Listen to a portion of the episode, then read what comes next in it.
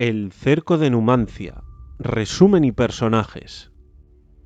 El cerco de Numancia, también conocida como la destrucción de Numancia, tragedia de Numancia o Numancia a secas, es una obra escrita en torno a 1585 por el español Miguel de Cervantes Saavedra. Numancia, al margen de la obra, es un poblado prerromano de España en una población celtíbera. La historia ocurre en este contexto geográfico, en lo que hoy sería la actual Soria, y más concretamente sobre el Cerro de la Muela. La obra es un drama de tipo trágico, escrita en el contexto del Renacimiento, y por ello se clasifica como tragedia renacentista expresa los retos y padecimientos de los personajes en el marco de un suceso histórico. El del asedio de Numancia del año 133 a.C. Y por eso es también una tragedia histórica. Esta historia trata las difíciles condiciones en las que la humanidad debe afrontar sus deseos de libertad. Por ello, Cervantes resalta los valores de la voluntad, el tesón y el sacrificio para conseguir ser libre, así como conocimiento para realizar un buen uso de esa libertad. El sacrificio puede llegar hasta el punto de preferir morir a vivir sin libertad, que es lo que supone el suicidio decidido por los numantinos al no poder vencer a los enemigos romanos. Ese gesto supone una lección de libertad dada al invasor, representado por el personaje del arrogante Escipión, que no podrá enorgullecerse de vencer dominando a los vencidos. Personajes de El cerco de Numancia. Escipión. Publio Cornelio Escipión Emiliano, histórico líder militar romano, dirige a los invasores en el asedio de Numancia y en toda la guerra numantina Jugurta, romano de origen numidio, que pertenece al bando de Escipión y que atiende primero a los numantinos que quieren conversar.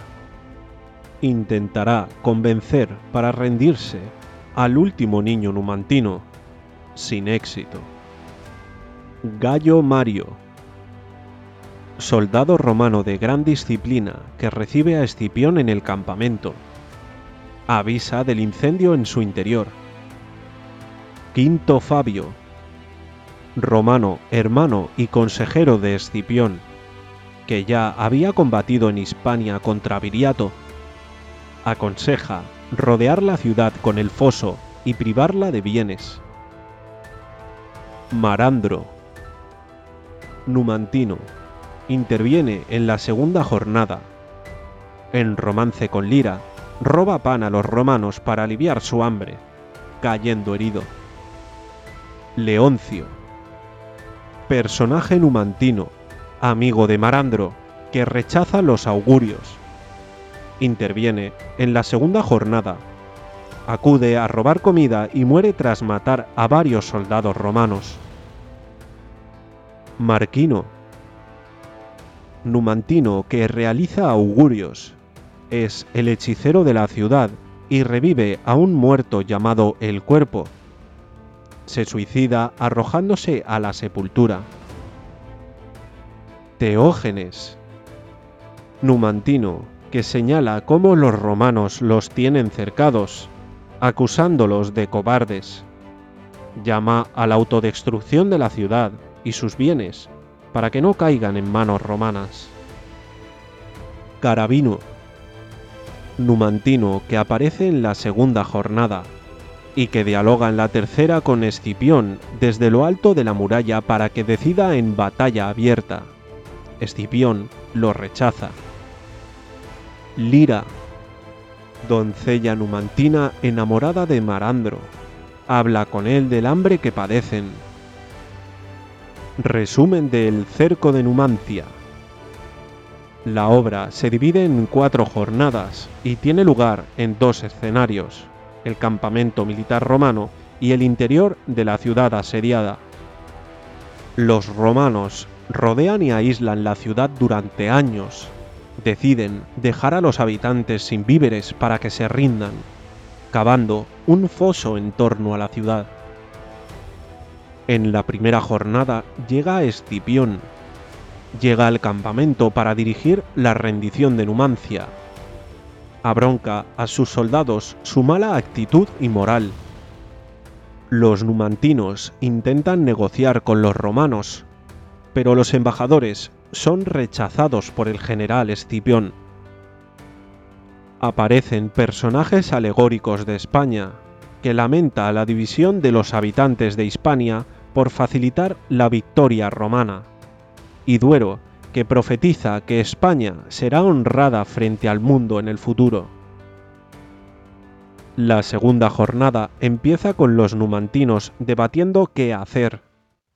Tienen que pensar si prefieren entregarse a los romanos y continuar con vida, o prefieren evitar a toda costa ser oprimidos. Los augures y hechiceros de la ciudad, como Marquino y Milvio, realizan invocaciones y predicen que la ciudad será destruida y sus habitantes muertos, pero se ganarán la gloria. Marquino decide suicidarse arrojándose en una sepultura. La tercera jornada vuelve al campamento romano. Carabino es enviado a intentar convencer a Escipión de realizar un combate para resolver el asedio. Pero el romano lo rechaza porque quiere que se rindan por hambre. Las mujeres numantinas, como la doncella Liria, saben que todos sus bienes serán destruidos y que ellas serán violadas por los romanos si los hombres son derrotados. Prefieren que sus compañeros las maten a sufrir el abuso romano.